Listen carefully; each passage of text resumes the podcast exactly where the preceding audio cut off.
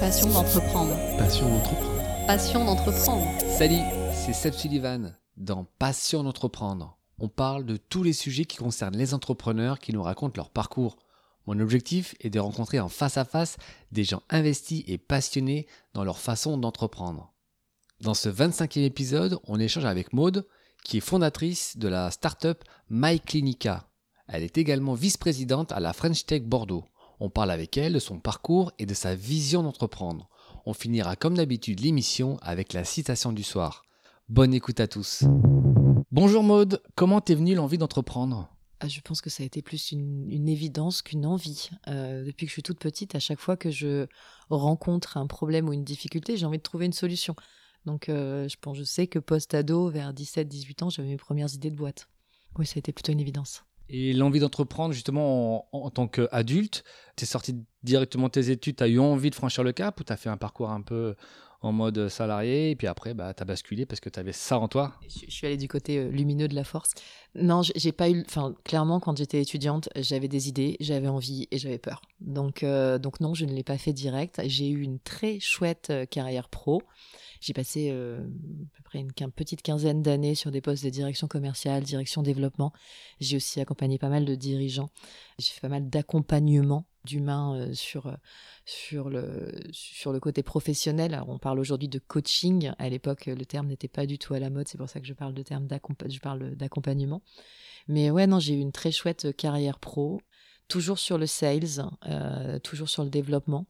Donc voilà. Et puis un jour, je suis tombée malade et, on m'a dit si c'est le cancer que l'on pense que vous avez, alors il vous reste six mois. Et euh, je suis passée euh, d'une phase de vie où euh, j'avais envie d'être la meilleure, de gagner des contrats, de réussir, à une phase de vie où j'avais envie de vivre. Donc, donc oui, la vie a reparamétré certains de mes choix professionnels, on va dire.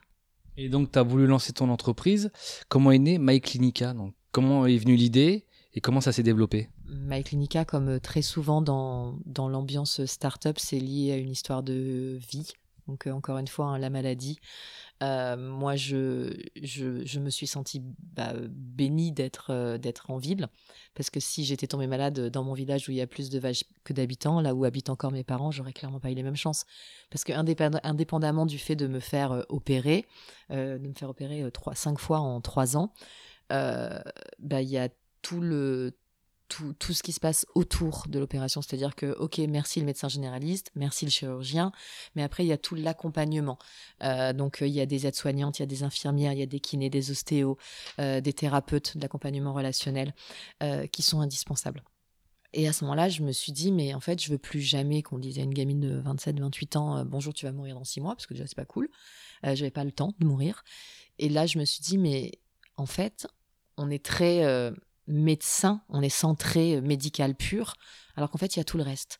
Et, euh, à l'époque, Madame Solution euh, réapparaît et je me dis, mais c'est pas possible, je veux créer une méthode de médecine. Autant vous dire, enfin, c'est super égotique, hein, parce qu'on ne crée pas une méthode de médecine, on peut s'inspirer de courants qui ont existé, comme typiquement Hippocrate de Cos, le papa de la médecine traditionnelle, il était aussi hygiéniste, causaliste et naturopathe. Donc j'ai un peu regardé euh, qui était le papa de la médecine dite euh, moderne. Et puis je me suis inspirée de ces mouvements et j'avais l'ambition de créer une méthode euh, de médecine qui s'appelait médecine inclusive. Alors à l'époque, il n'y avait pas, on est en 2014, 2015, en 2013, 2014, 2015, 2016, autant dire qu'il n'y avait pas du tout de, de consonance genrée ou sexuelle ou quoi que ce soit. Inclusive, ça veut, ça veut dire inclure l'ensemble. écoute, en 2017, 2018, euh, je découvre aux États-Unis la médecine intégrative. Et là, je me dis, mais c'est ça, c'est ça dont j'aurais eu besoin euh, quand mon corps a lâché. Et là, j'ai découvert cette médecine intégrative qui reprenait euh, tout ce que moi j'étais en train de mettre en place. Donc j'étais hyper content qu'il y ait d'autres fous sur cette terre qui aient créé le même mouvement que moi je voulais créer. Et la médecine intégrative est née donc dans les, aux États-Unis dans les années 90. Donc on est quand même, c'était pas hier quoi, c'était avant-hier. Et c'est une méthode euh, qui est, euh, qui est prouvée scientifiquement et qui combine les médecines dites modernes, donc euh, le fameux médecin généraliste et le chirurgien qui m'ont vu tant de fois, avec toutes les pratiques de bien-être. Donc tout ce qui va être soin, que ce soit complémentaire et ou alternatif, où finalement c'est une méthode qui est centrée sur le patient et non plus sur la pathologie. Donc, je vais donner un exemple qui est un peu cru, hein, mais ce n'est plus vous m'amenez la 406 au bloc, on va tuer sa tumeur, parce que la 406, en fait, c'est une patiente, c'est Maude. Et Maude, elle n'a pas du tout envie de rester au bloc. Enfin, elle a envie d'en sortir en pleine forme.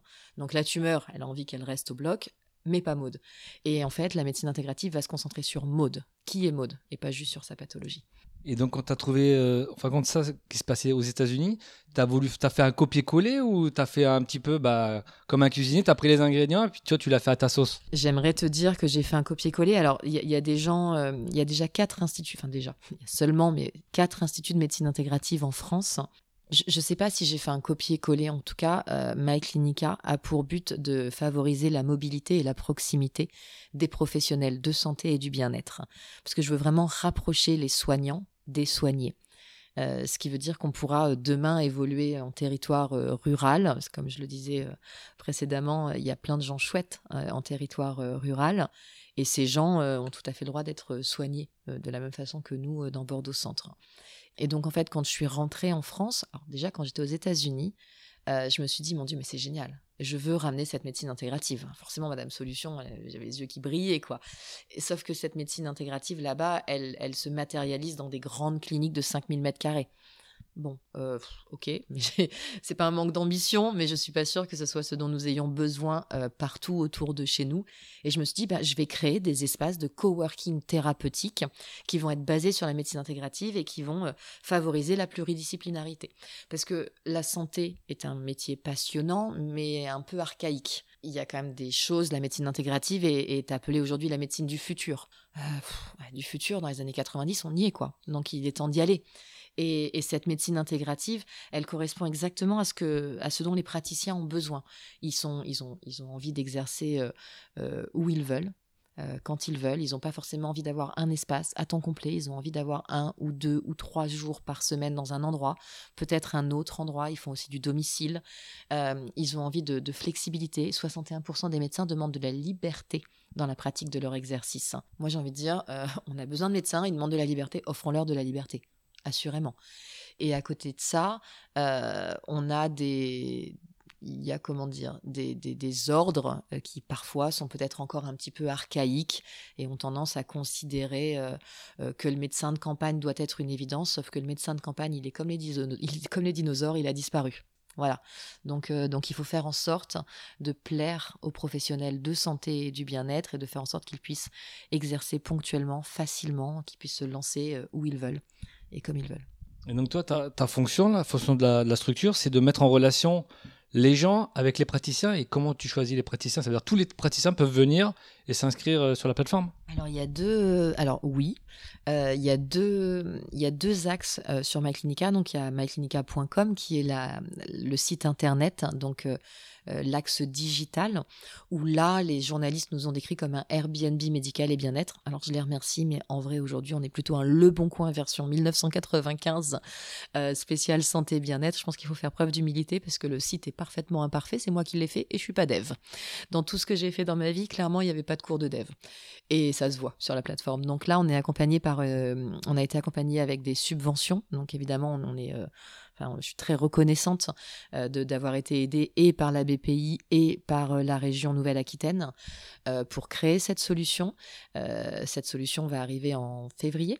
Donc je suis très très heureuse de, me dire qu'on va enfin avoir un vrai site internet qui va répondre aux demandes du marché. Ça fait quand même plus d'un an hein, qu'on étudie notre marché et qu'on parle à nos clients. Le marché a raison. Si le marché a raison, il faut leur demander qu'est-ce que, de quoi vous avez besoin. Et donc, on est en train de construire cette plateforme. Donc, ça, c'est très cool. Et à côté de ça, euh, il y a euh, CoCab, qui est un service qu'on est en train de lancer. Euh, ce sont des espaces de coworking thérapeutique, donc de medworking. Je n'ai rien inventé, j'ai ramené le terme des États-Unis. donc de medical coworking. Et ça, c'est un tout nouveau service où notre objectif, en fait, c'est d'aider les propriétaires, les détenteurs d'espaces adaptés à la santé et au bien-être, de les aider à remplir leurs espaces de façon ponctuelle ou régulière euh, pour pouvoir avoir euh, bien des espaces qui sont euh, pluridisciplinaires, qui est une véritable demande des professionnels du soin.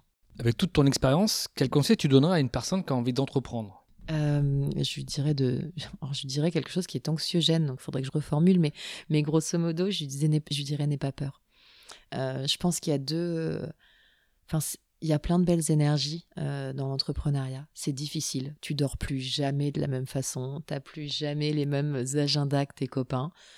Mais ça fait vibrer tous les jours. Enfin, c'est, une expérience incroyable. Tu plus, enfin, plus la même vie, assurément. Mais faut y aller. Parce qu'en fait, si tu le fais pas, tu vas regretter. Et je, crois que je dirais à cette personne en face de moi, ok, tu voulais faire quoi quand tu avais 8 ans? La petite fille ou le petit garçon de 8 ans voulait faire quoi? Et, et j'écouterai évidemment sa réponse. Euh, et, en fonction de ça, je dirais, ok, si à 80 ans, je vois la version de toi à 80 ans, et si je te demande, qu'est-ce que tu regrettes? Est-ce que tu risques pas de me dire, j'aurais dû le faire? Et là, je, dirais, bon, bah, écoute la version de toi à 80 ans, souviens-toi de la version de toi à 8 ans, et vas-y. Il faut mieux y aller, quitte à se planter, que de ne pas le faire et vivre avec des regrets. alors déjà, il y a, une phrase que, que j'utilise régulièrement, c'est si on ne demande pas, on n'a pas. Et en plus, si on demande, on se rend compte que les gens ont une véritable volonté à aider. On a l'impression que non, on a l'impression que c'est pas vrai parce que dehors euh, on fait tous un peu la gueule, parce qu'il pleut, parce qu'on sourit pas, parce qu'on est sur notre téléphone. Mais en vrai, les gens, ils ont envie d'aider.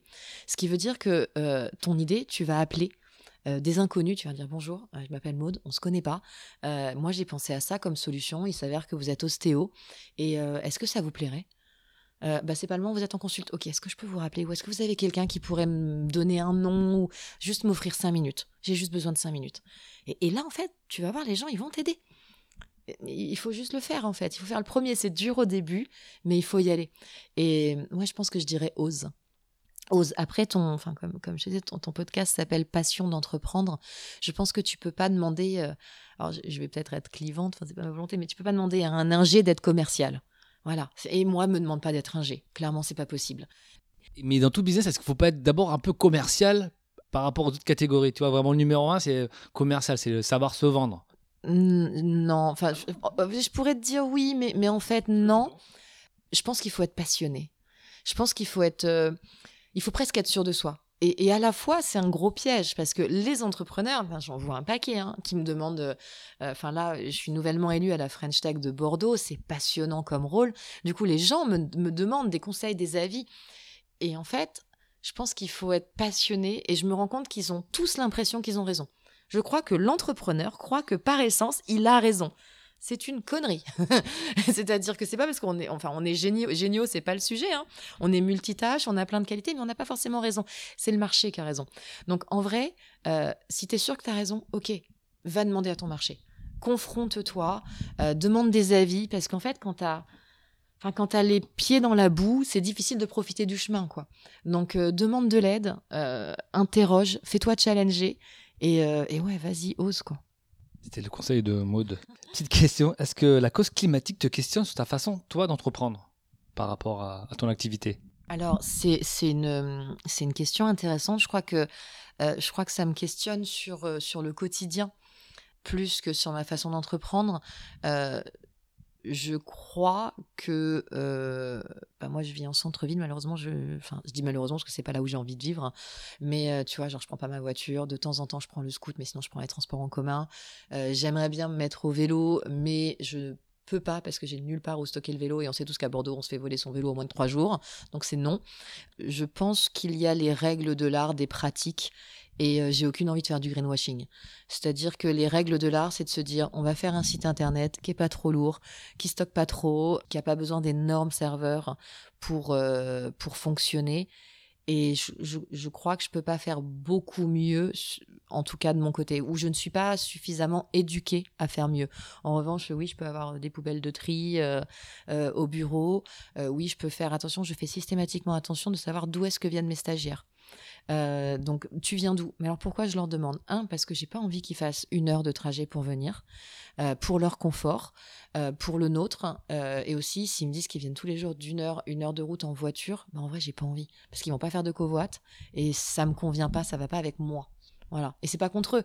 Et d'ailleurs, actuellement, j'en ai une qui habite à une heure mais qui vient en train et que je ne fais venir uniquement euh, que quand on a vraiment des plages horaires où on peut partager ensemble.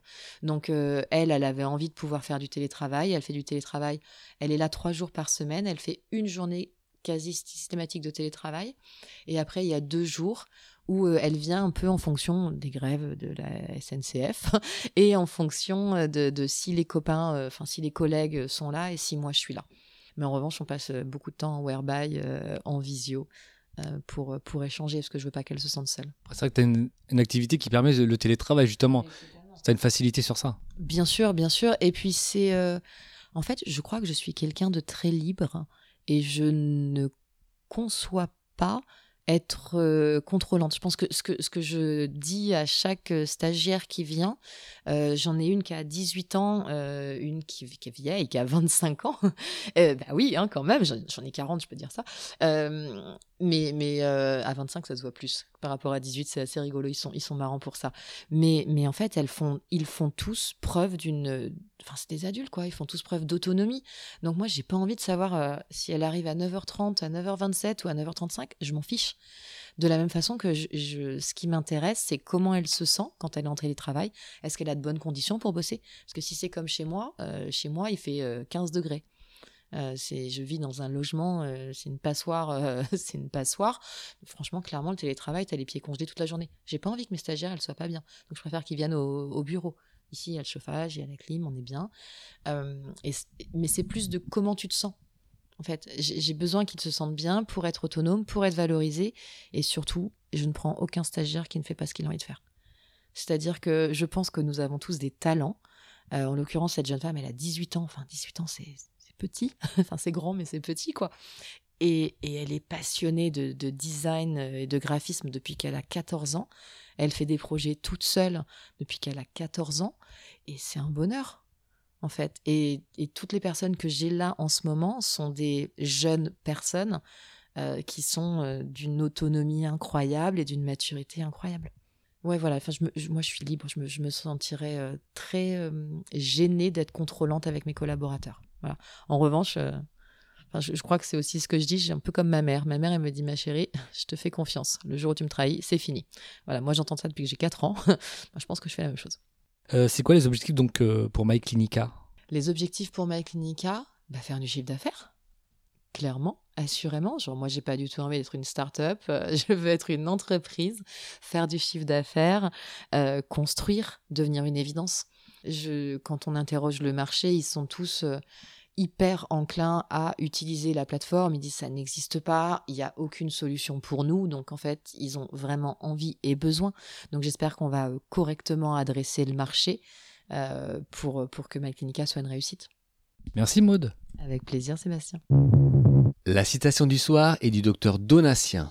Être et rester en bonne santé, telle est ma philosophie pour bien profiter de la vie. On est en bonne santé quand on n'a pas à y penser. La santé, c'est comme la richesse. Il ne suffit pas de l'avoir, il faut savoir la conserver. Je vous remercie pour votre écoute. N'hésitez pas à vous abonner, à laisser des commentaires sur Spotify, Audioblog et Google Podcast. On se retrouve également sur la page Facebook et Instagram de Passion d'entreprendre. Soyez forts et déterminés dans tous vos projets. À bientôt pour un nouvel épisode de votre podcast. Passion d'entreprendre. Passion d'entreprendre. Passion d'entreprendre.